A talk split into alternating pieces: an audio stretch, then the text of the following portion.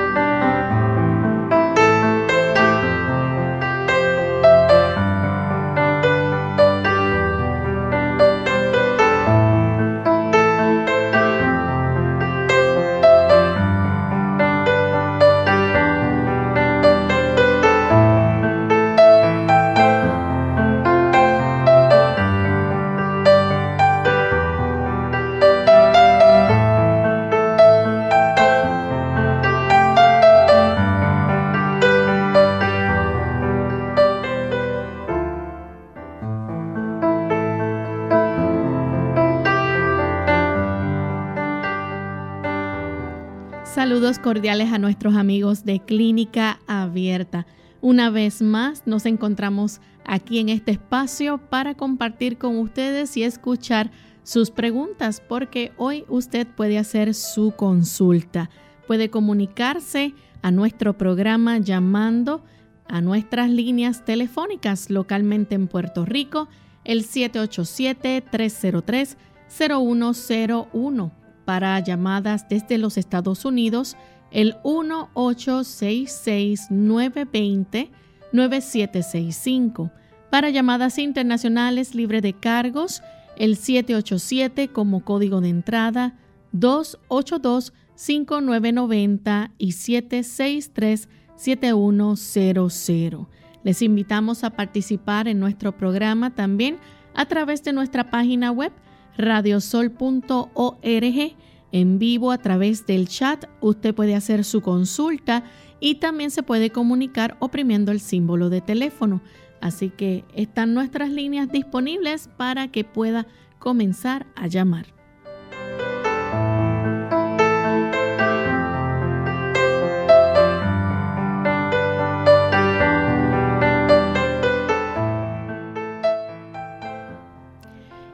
Y nos sentimos muy contentos nuevamente amigos de poder encontrarnos a esta hora en este espacio de salud. Me acompaña como de costumbre el doctor Elmo Rodríguez. ¿Cómo está en el día de hoy, doctor? Muy bien, Lorraine. Gracias al Señor, que el Señor nos mantiene, nos ayuda, nos dirige. ¿Y Lorraine, cómo se encuentra? Muy bien también. Agradecida a Dios. Saludamos también al equipo de trabajo, y saludamos a todos los amigos que se han dado cita en esta ocasión aquí a Clínica Abierta y esperamos que durante el transcurso de estos 60 minutos de salud puedan acompañarnos hasta el final. Así es.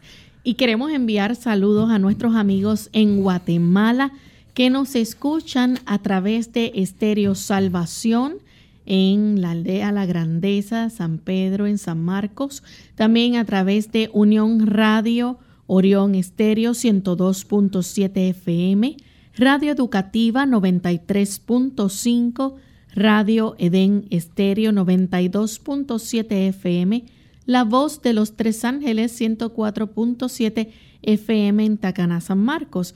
También al occidente de Guatemala nos sintonizan y en todo Chiapas, México. Así que gracias porque estas emisoras nos permiten llegar hasta ustedes ahí en ese lindo país de Guatemala.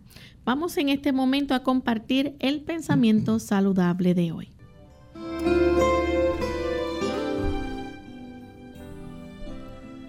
Con mucha frecuencia los que viven con salud olvidan las admirables misericordias que se derraman continuamente sobre ellos día a día, año tras año. No rinden ningún tributo de alabanza a Dios por todos sus beneficios. Cuando llegue la enfermedad, entonces se acuerdan de Dios. ¿Qué tipo de pacientes somos nosotros? Cuando todo anda bien, agradecemos a Dios porque disfrutamos de una buena salud o solamente nos acordamos de Él cuando estamos enfermos. ¿Cuánta gratitud asciende de nuestros labios y de nuestra mente al Señor por todos sus beneficios? Por proveernos el aire, el sol, el descanso, el trabajo, la alimentación, la oportunidad de nosotros existir y de poder disfrutar la vida que Dios nos ha concedido. Sí, es cierto que hay dificultades en esta vida y que nos encontramos en un momento bastante difícil en la historia de la humanidad, pero el Señor no nos ha dejado. A pesar de todo lo que ocurre, su misericordia y su benevolencia siempre nos están cercando. Cuán agradecido vive usted hacia su Creador. Él le ha dado la existencia y también le sostiene.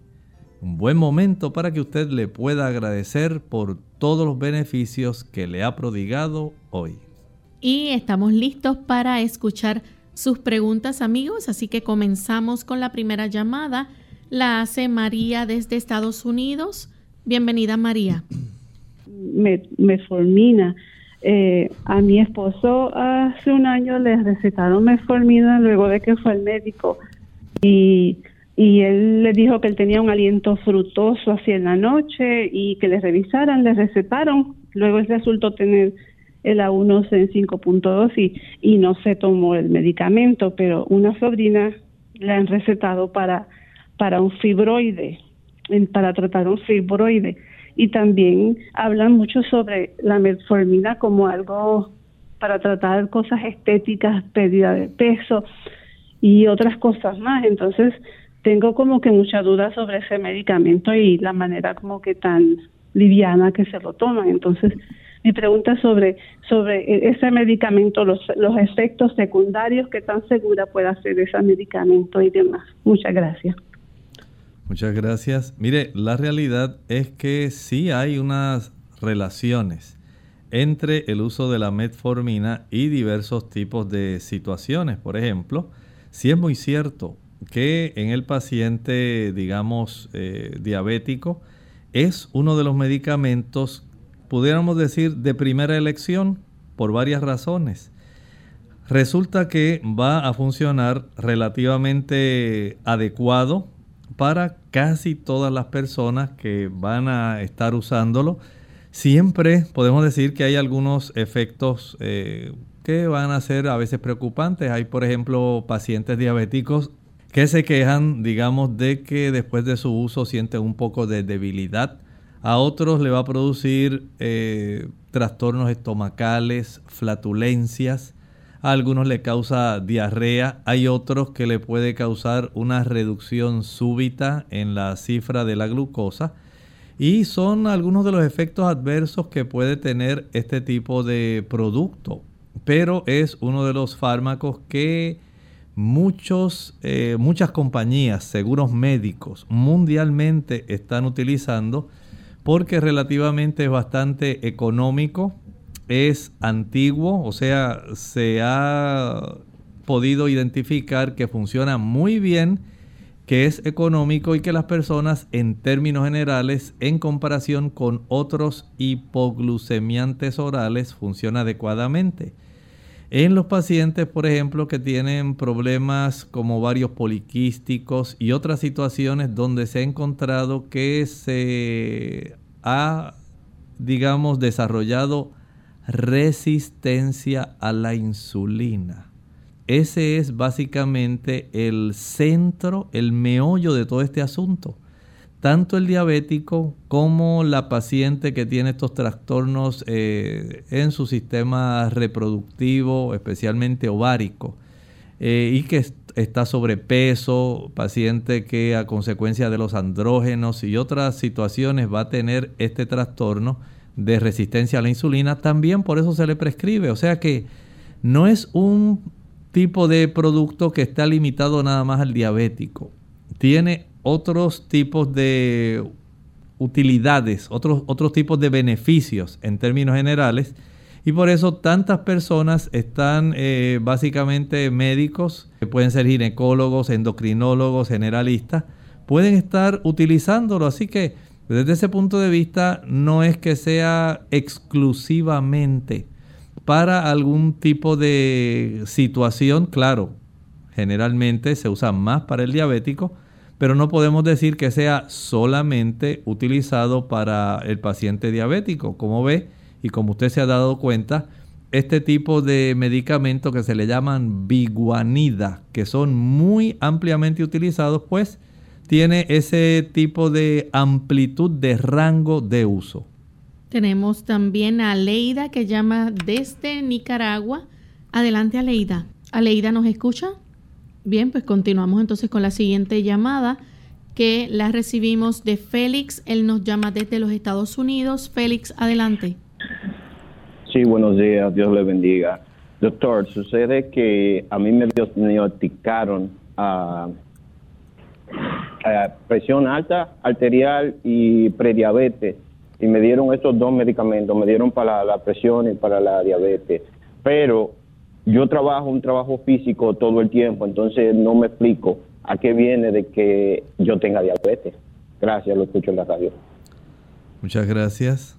Bueno, hay factores que pueden ser genéticos. Digamos que usted hereda esa tendencia no solamente a la hipertensión, sino también a la diabetes, porque hay antecedentes familiares. Y usted tiene los genes que pueden facilitar el desarrollo de esas condiciones, lamentablemente el estilo de vida desencadena o vamos a decir ala el gatillo. Usted heredó una pistola cargada, pero su estilo de vida aló el gatillo. Y usted entonces ha desarrollado la condición. ¿Cómo se ala ese gatillo? Bueno, si usted, por ejemplo, es una persona que le gusta el consumo de productos salados. Es más fácil que el asunto se pueda desencadenar de la hipertensión. Si usted es una persona que está bajo mucha tensión, mucho estrés, y usted tiene un trabajo y sale de ese trabajo para seguir laborando en el otro, para ganarse un dinerito extra, y ahí usted está básicamente bajo una constante tensión y si no le salieron las cosas como usted deseaba, y de ahí pues se le atrasó el otro trabajo y llegó tarde y le reclaman y usted no pudo sacar el trabajo para cuando correspondía. Todo eso facilita el estrés y la tensión. Si usted es de esas personas que no comen horarios regulares, porque tiene tanto trabajo que no hay tiempo ni para comer, ya usted tiene un problema para facilitar el desarrollo de la diabetes. Si usted hoy pudo desayunar a las 7 de la mañana, pero mañana no pudo sino hasta las 10 porque tuvo que ir a comprar un producto para entonces ir a, ir a hacer un trabajo. Y esto pues se desarrolla así, le pasa tal vez con el almuerzo un día, con el desayuno otro. Eh, otro día terminó ya cenando a eso de las 10 de la noche y tenía un hambre increíble. Esa irregularidad.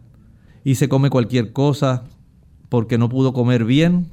Entonces esto trae muchos problemas o sencillamente comió en la calle porque no tiene tiempo de comer una comida saludable y le gustan mucho las salchichas, las hamburguesas, un pedazo de pizza, el café, las, los productos que tienen riquísimos sabores, pero que son bien altos en sal o que son muy altos en azúcar. Entonces la irregularidad, la tensión emocional, esa falta de disciplina, tal vez falta de ejercicio, una forma en que usted pueda sosegar su mente, su actividad mental y reducir esa velocidad tan vertiginosa a la cual se vive actualmente, la falta de descanso. Todo eso va a colaborar en que estos dos factores se desencadenen. Por eso hay que hacer una introspección. Vean dónde usted está fallando en su estilo de vida. Comience a corregirlo y estoy seguro que en poco tiempo se podrán reducir, los fármacos y usted podrá tener el beneficio. Hay casos donde pueden prácticamente eh, evitar su uso. Hacemos nuestra primera pausa y cuando regresemos continuaremos con más consultas. ¿Conviene retirarse a los 65 años? Hola, soy Gaby Zabalúa Godard en la edición de hoy de Segunda Juventud en la Radio, auspiciada por AARP. Esta es la pregunta del millón. ¿Realmente vale la pena retirarse a los 65 años? Por numerosas razones, muchos baby boomers los están pensando dos veces antes de decidirse a optar por un retiro definitivo del círculo laboral. Cuestiones como el futuro del seguro social y pensiones precarias obligan a más y más adultos mayores a continuar trabajando aún después de tiempo tradicionalmente preestablecido para la jubilación. La transición entre el trabajo y la jubilación es la mayor de las veces analizada solo desde el ángulo económico. Sin embargo, contrariamente a lo que algunos pudieran pensar, para adultos que se acercan a la edad de la jubilación, seguir trabajando implica otro propósito que el mero asunto monetario, como explorar nuevos intereses, por ejemplo, o probar talentos escondidos. Trabajar después de la jubilación tiene un nuevo sentido, porque es en esta etapa cuando muchos buscan un cambio de carrera profesional o empleos más gratificantes. Esto ayuda a balancear las consecuencias emocionales negativas que podría presentarse como falta de propósito o valía personal que puede echar a perder los años dorados. Por ello, los pensionados que mejor se ajustan al cambio son precisamente aquellos que no dejan de trabajar, sino que esta vez lo harán en la carrera de sus sueños. El patrocinio de AARP hace posible nuestro programa.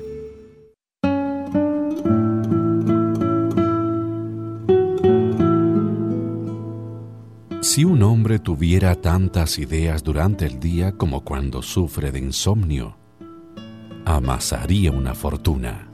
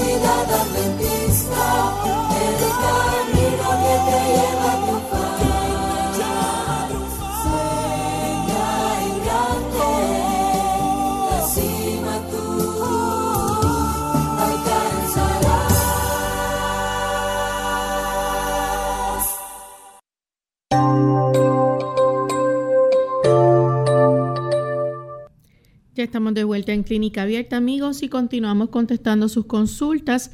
En esta ocasión tenemos a Ramona de la República Dominicana. Ramona, bienvenida. Sí, gracias.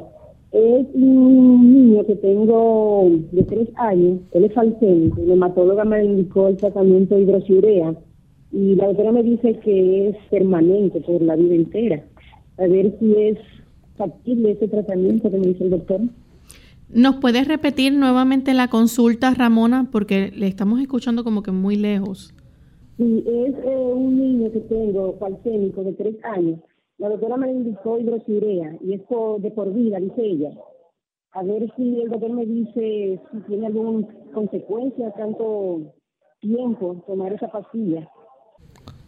Gracias. Este problema de la anemia drepanocítica o falsemia. Sí, va a tener básicamente al ser una situación genética donde se ha sustituido un aminoácido en la cadena de la hemoglobina por otro. Esto va a estar con él toda la vida. De tal manera que hay que darle seguimiento a su hijo cada cierto tiempo. Y mientras tanto, pues eh, el tratamiento que le haya recomendado, eh, si es que necesita cierta cantidad de hierro, pues vamos a ayudarlo para que él más o menos mantenga esa hemoglobina dentro de unos parámetros normales, lo más cercano posible a la normalidad, porque muchos de estos pacientes básicamente siempre van a tener una hemoglobina un poco más baja que lo que se considera el límite mínimo normal. Tenemos también a Norma que llama desde los Estados Unidos.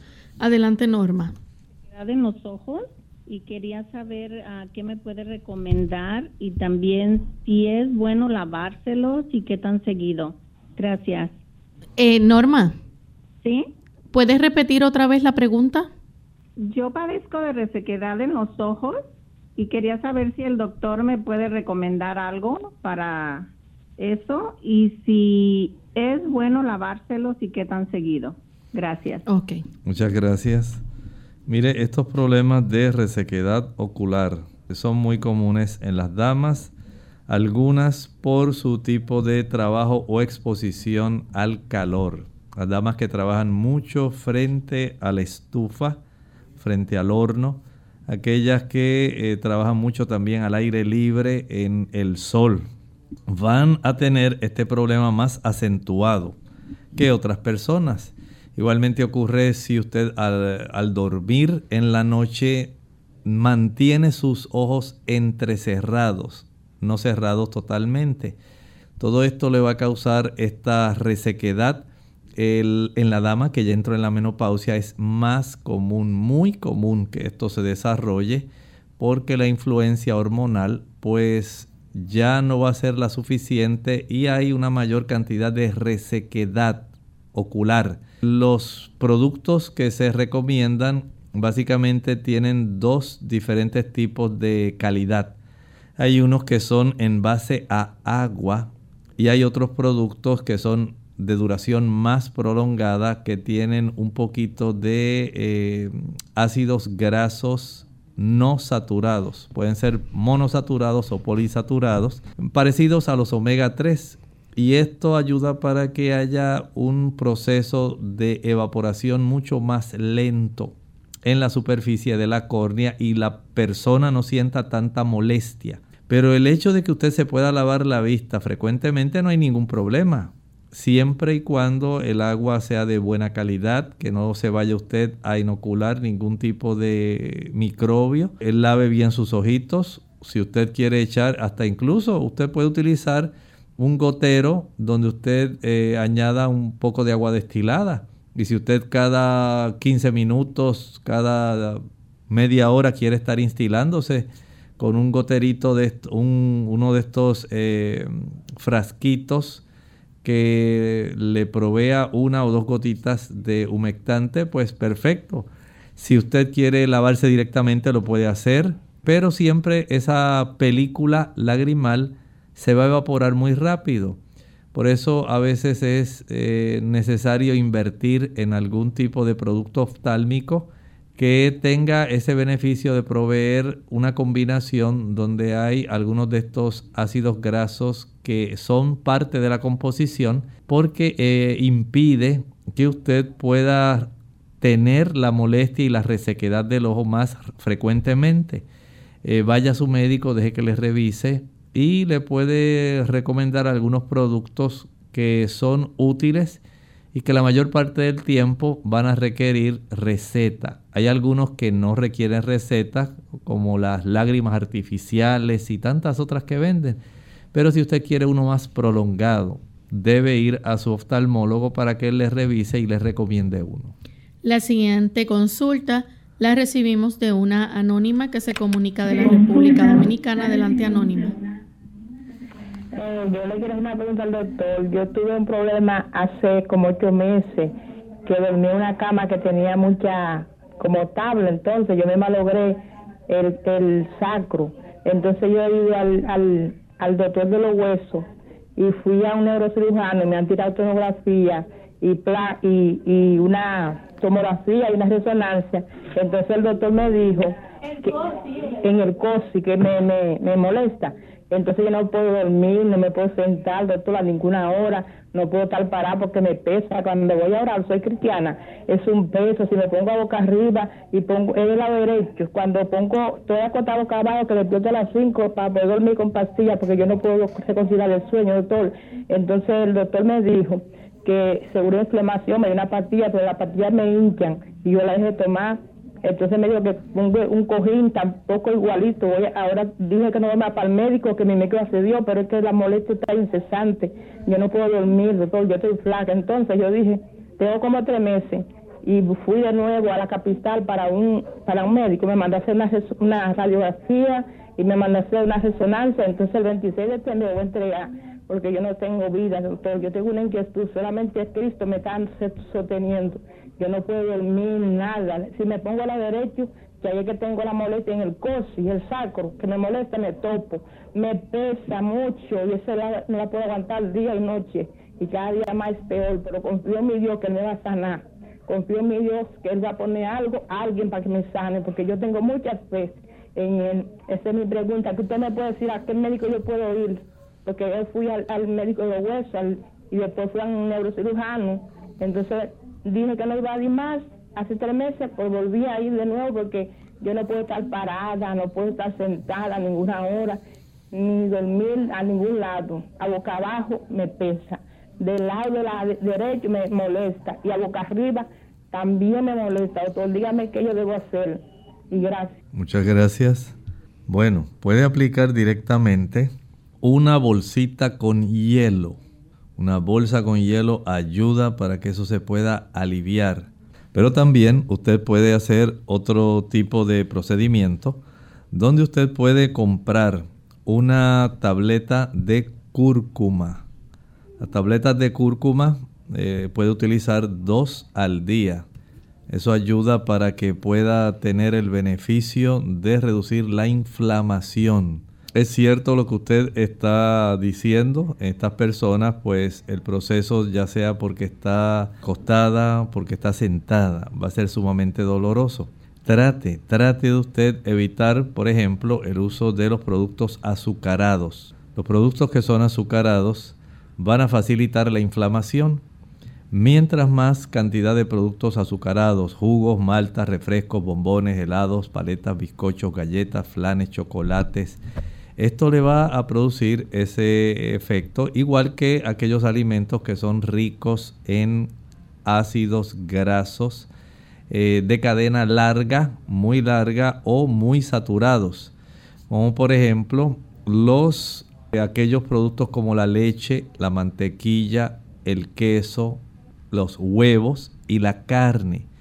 Contienen sustancias que son ricas en ácidos eh, tipo eicosanoides. Y estos eicosanoides van a facilitar, son ricos en ácido araquidónico, perdón. Y estos eh, alimentos ricos en ácido araquidónico van a producir eicosanoides que producen prostaglandinas que producen inflamación. Haga una prueba. Durante un mes no use ningún producto animal. Ninguno. Leche, mantequilla, queso, carne, huevo ni pescado. Tampoco vaya a utilizar queso frito. Y tampoco utilice producto azucarado alguno. Haga esa prueba. Póngase el hielo en esa área, una bolsa de hielo, y consiga la cúrcuma. Recuerde que si a pesar de todo esto no mejora, vaya a un reumatólogo. Bien, vamos a hacer nuestra segunda pausa y al regreso continuaremos contestando más consultas.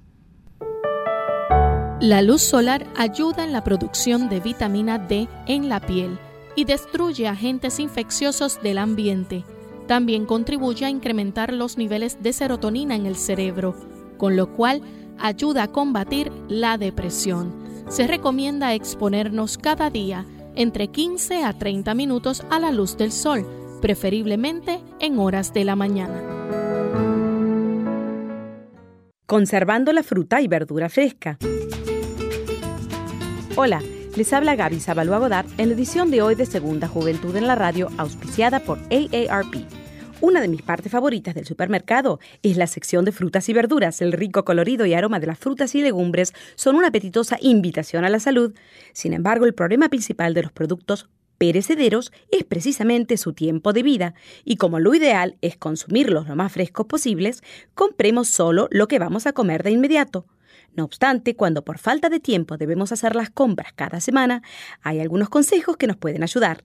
Si eres como yo, que acostumbras a hacer todas tus vueltas en un día, procura poner en tu cajuela una hielera para guardar las frutas y verduras. Así si tienes planeado seguir haciendo encargos, tus productos se mantendrán frescos hasta que regreses a tu casa. Otra buena sugerencia es guardar tus productos perecederos en la parte del refrigerador más conveniente. Sabemos que muchos tienen espacios en las puertas para guardar productos como huevos y frascos, pero nuestras frutas y verduras deben estar en la parte más fría de la nevera. Al guardarlas, asegúrate de que estén totalmente secas. Las frutas y vegetales se deben poner en compartimientos separados, ya que las frutas sueltan un gas que causa que las verduras se echen a perder más rápidamente. El patrocinio de AARP hace posible nuestro programa. Para más información, visite www.aarpsegundajuventud.org. Unidos con un propósito, tu bienestar y salud. Es el momento de hacer tu pregunta llamando al 787-303-0101 para Puerto Rico, Estados Unidos 1866 920-9765 y llamadas internacionales al 787-763-7100 o al 787-282-5990. Clínica Abierta, trabajando para ti.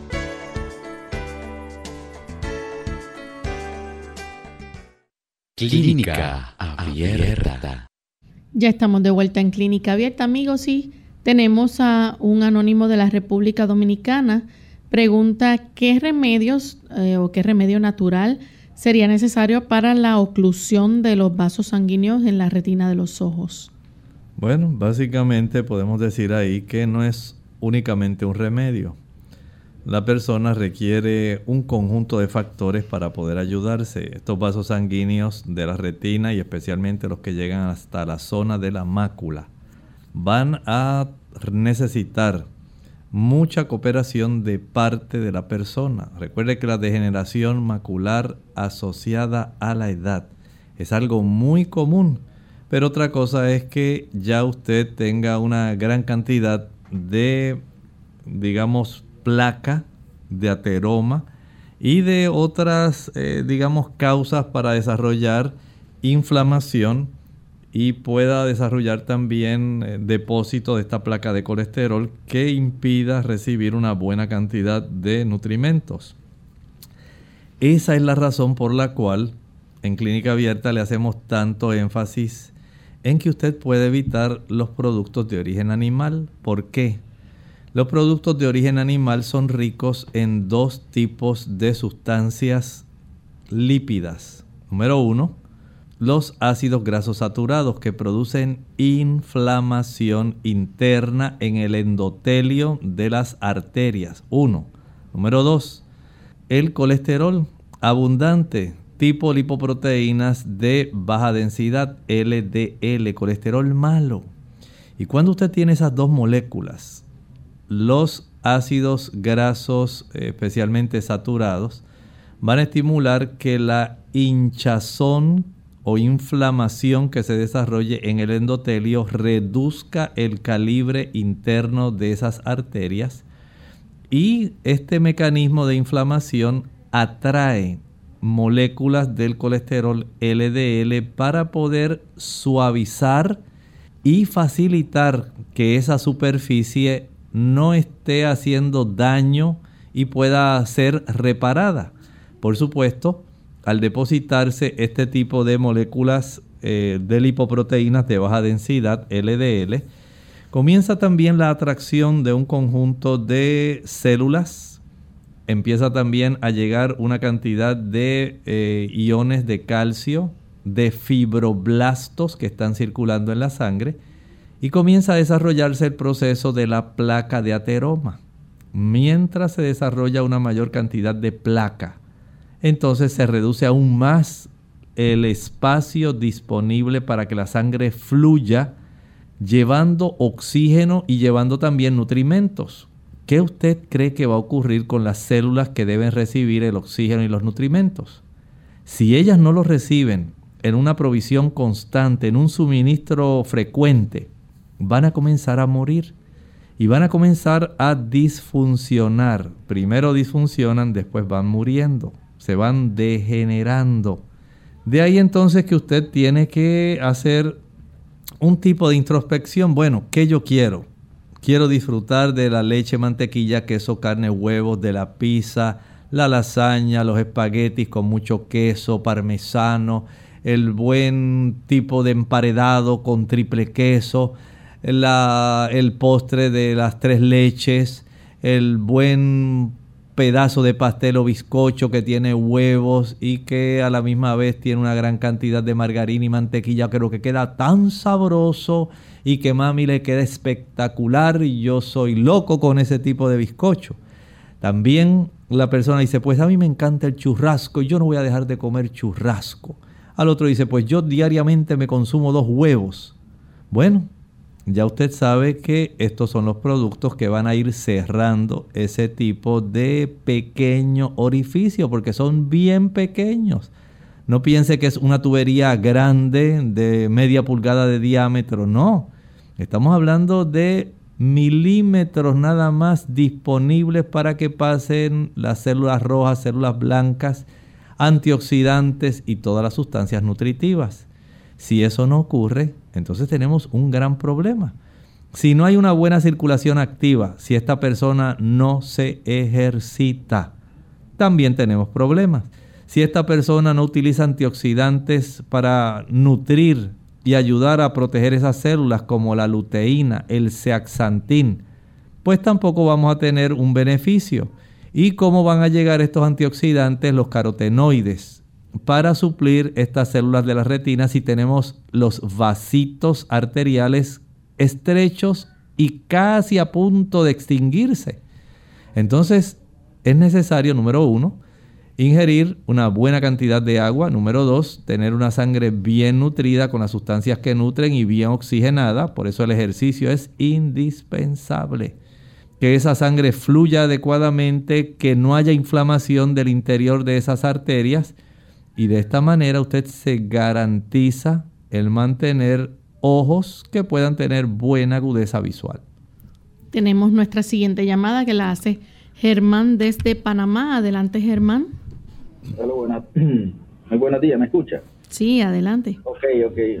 Le, eh, sabía pena, la verdad que con solo escuchar lo que acaba de hablar el doctor, prácticamente me siento feliz no sé cuál fue la pregunta anterior, pero cómo explica y cómo detalla y cómo da pautas para, para llevar una vida mejor, le agradezco mucho. Pero yo, honestamente, tengo una consulta. Realmente quiero que me indique o me aclare o me aconseje, me guíe. Eh, en el, se, me pone un dolor en el pecho a veces, eh, me, me, da un cierto pánico y pienso que es algún infarto eh, me, han pasado varias veces en mi vida.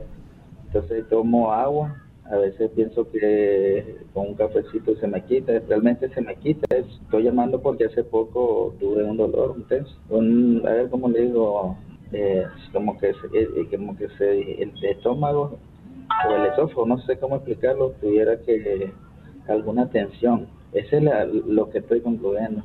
Porque cuando tomo agua, se me refresca y, se me quita eso. Esa es mi cosa, a ver que me aclare, me indique, aparte de lo que ya creo que fue la respuesta en anterior opinión, pero, pero me gustaría que me comentara algo. Muchas gracias. Muchas gracias a usted por hacer la consulta y saludamos a los amigos de Panamá. Hacía mucho tiempo no escuchábamos algún amigo que se comunicara desde allá y pues siéntanse bienvenidos también en la libertad de comunicarse con nosotros a través de las líneas que Lorraine da frecuentemente en nuestro programa.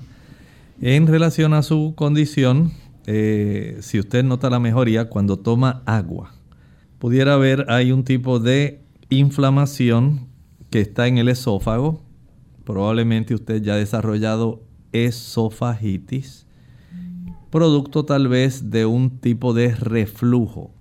Si su estómago se inflama, si la válvula que debiera cerrar el esófago, que es el conducto que lleva desde la boca hasta el estómago, si esa válvula abajo, donde finaliza el esófago y empieza el estómago, no cierra adecuadamente y usted ha desarrollado una hernia yatal, es fácil el que el contenido ácido del estómago, cuando usted tiene muchas tensiones emocionales, ese contenido pueda ascender. Vaya como si fuera un elevador, ahora hacia el sexto piso. Va desde el estómago hacia el área de la orofaringe. Y al ascender el contenido ácido, el esófago debiera tener un pH alcalino. La saliva es alcalina y facilita una protección al esófago para que usted no tenga molestias. Pero si hay un reflujo del contenido gástrico hacia el esófago, el esófago se va a inflamar y la persona siente un dolor o molestia, se le llama retroesternal, detrás del esternón, que es el hueso que está precisamente en el mismo medio del pecho. Cuando usted toma agua, usted facilita que se lave esa cantidad de ácido que probablemente todavía está ahí corroyendo y vuelva nuevamente al estómago y le alivia. Y cuando usted se relaja, en cierta forma, pues su válvula de esa área, el cardia se llama, también se relaja y es muy probable que las cosas cambien. Pero si usted puede, haga este experimento. Una vez usted coma, vaya a caminar, no se quede sentado, no se le ocurra acostarse. Camine por un lapso de 20 a 25 minutos. Hágalo también después que almuerce, después que cene. Evite el consumir alimentos que van a facilitar la inflamación de esa zona. No utilice ni café, ni chocolate, alcohol, tabaco. Olvídese del chile, el pique, el ají picante, la canela, la nuez moscada, la pimienta, el vinagre los cubitos con sabor a pollo y a res. Estos productos, al igual que la mostaza, al igual que las frituras y el azúcar, van a estar continuamente produciendo esta irritación. Pruebe ahora a preparar en una licuadora dos tazas de agua una papa cruda pelada. Una vez licue y cuele, va a ingerir media taza de este, de este tipo de agua de papa media hora antes del desayuno, media taza de agua de papa, media hora antes del almuerzo, media taza de agua de papa, media hora antes de la cena y media taza de agua de papa al acostarse. Lo practicará por un lapso de seis semanas y trate de mantener su mente sin la ansiedad, sin las tensiones, de tal manera que reduzcamos considerablemente todo este tipo de trastorno ácido. Bien, tenemos a Lolita de Toa Alta. Adelante, Lolita, con la pregunta.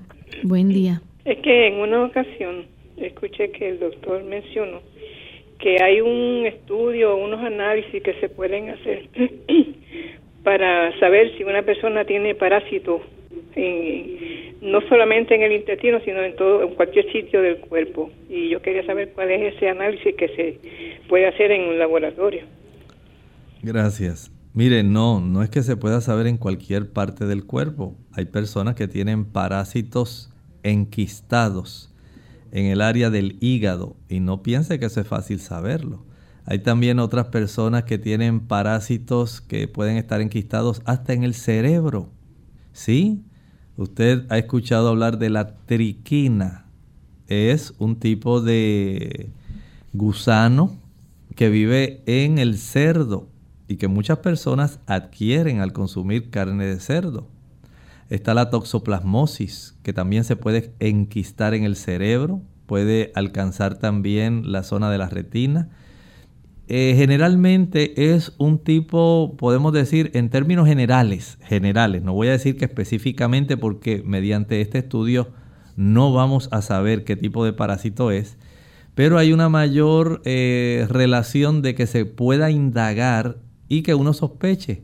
La inmunoglobulina E, cuando se eleva mucho, mucho, puede dar señales de que la persona está invadida por algún tipo de parásitos o porque la persona tiene algún tipo de alergia específica, pero este tipo de parásitos puede producir alergias en el cuerpo y el saber eh, lo que está ocurriendo, hay que entonces unirlo con un examen de excremento para detectar huevos y parásitos.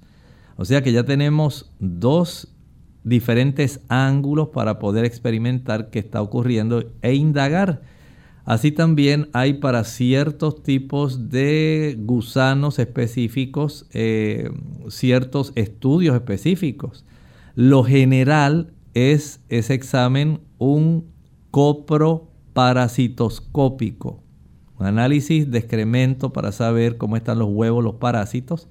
Y la inmunoglobulina E que en términos indirectos pudiera ayudarnos a saber que hay en términos generales o alergias o procesos que se desarrollan a partir de la presencia de parasitosis.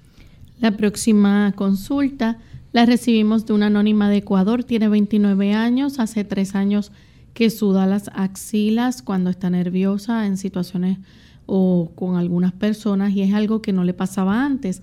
Es súper incómodo, pero tiene que estar pendiente todo el tiempo. ¿Cómo se le puede ayudar? Bueno, en estas situaciones así del sistema nervioso, básicamente podemos decir que la persona tiene que trabajar con su situación nerviosa, lo que le esté facilitando este estímulo que eh, va a estar recibiendo eh, estas glándulas de sudor y la persona, pues por supuesto, tiene, al igual que ocurre con otras, que sufren de una gran sudoración en las palmas de las manos, en la planta de los pies, pudiera probar utilizar el té de salvia, salvia, salvia officinalis, sage en inglés, S-A-G-E. Y este tipo de producto puede ser útil. Sin embargo, no quiere decir que le va a corregir en todas las personas este problema. La próxima consulta la hace Fernando de Canadá.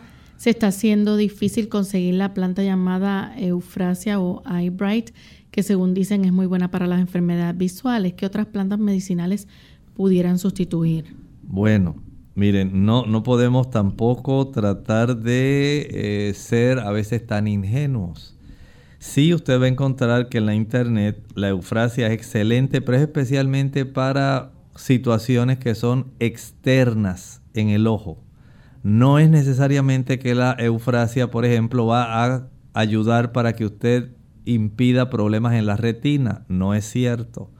No va a ayudar para que usted tampoco eh, se le impida el desarrollo de catarata. Tampoco es cierto no va a impedir la glaucoma. Sí va a ayudar para que usted pueda tener una, digamos, un frescor en el área de su superficie corneal. Eso sí. Lo mismo hace la manzanilla.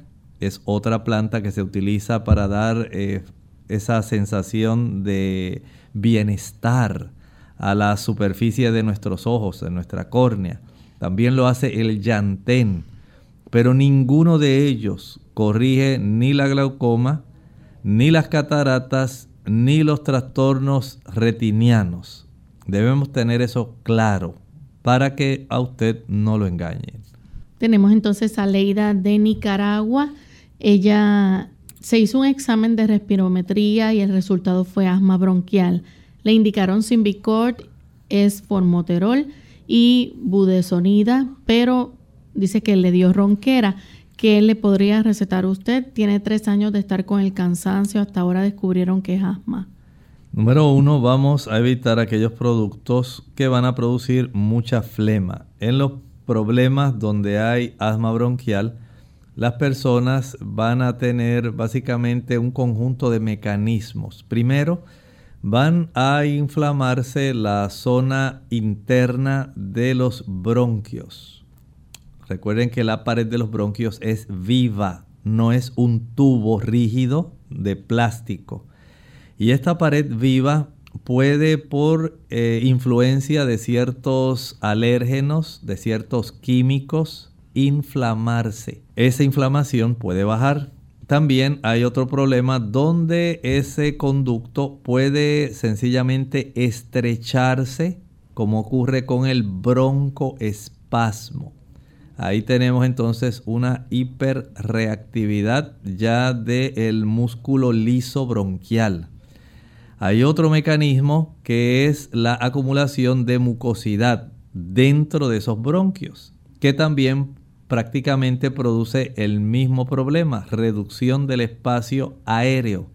Así que ya sea por inflamación de la mucosa interna bronquial, ya sea por broncoconstricción, o ya sea por este otro mecanismo de la acumulación de mucosidades, vamos a tener una incapacidad para recibir una buena cantidad de aire y queda atrapado. Así cuando sale, al ser más angosto el escape, que sería el mismo, el mismo bronquio, la persona va a emitir un silbidito, una sibilancia y esto es lo que se detecta cuando se auscultan los campos pulmonares.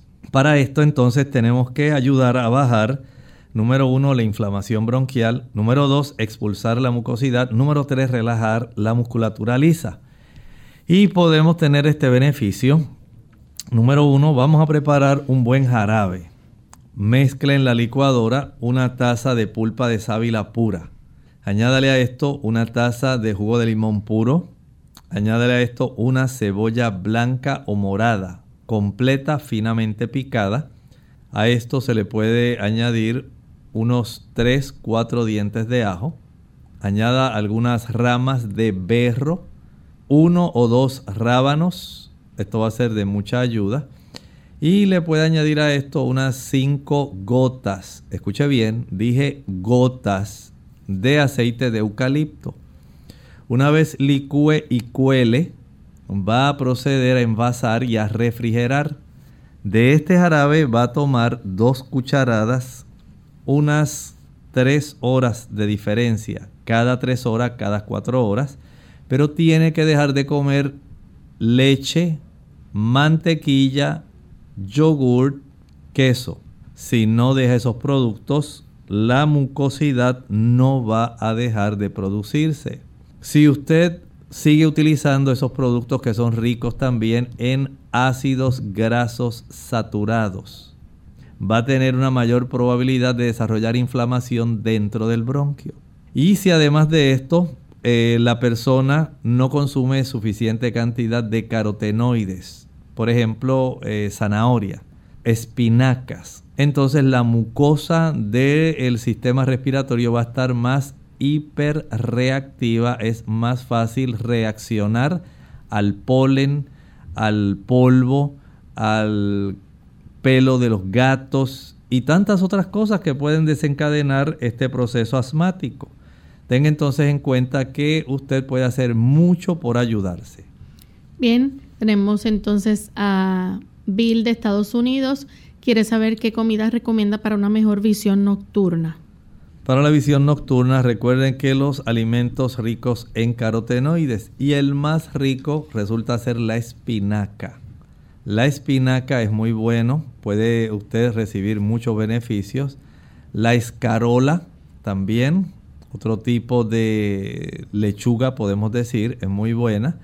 La zanahoria, excelente. El maíz, excelente, muy bueno para ayudar hay frutas como el bilberry, que ayuda muchísimo. La luteína y el zeaxantin lo sacamos del maíz. La mazorca de maíz, muy buena para proveer este tipo de ayuda. La calabaza, el mango, son productos que van a facilitar que usted tenga este beneficio. El utilizar algunas plantas como el ginkgo biloba, pero si usted no tiene una buena circulación en la retina que le lleve esos productos, no vamos a hacer nada. Si usted no se ejercita, si usted no se oxigena bien, no hay una sangre que pueda estar adecuadamente nutrida y oxigenada Y si no es fluida la sangre, porque usted casi no toma agua, pues tampoco le va a llegar.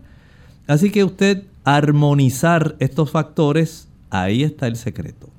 Bien, ahora sí hemos llegado al final de nuestro programa. Agradecemos a todos por la sintonía y les invitamos el lunes a acompañarnos en otra edición más de Clínica Abierta. Así que finalizamos con este pensamiento para meditar. Tercera de Juan capítulo 1 y versículo 2 nos dice allí, amado, yo deseo que tú seas prosperado en todas las cosas y que tengas salud, así como prospera tu alma. Nosotros nos despedimos y será entonces hasta el siguiente programa de Clínica Abierta. Con cariño compartieron el doctor Elmo Rodríguez Sosa y Lorraine Vázquez. Hasta la próxima.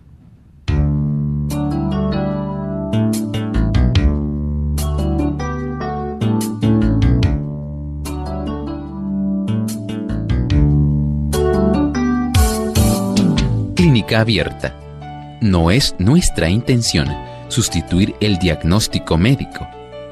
Antes de poner en práctica cualquier consejo brindado en este programa, usted debe consultar con su médico. Hasta la próxima.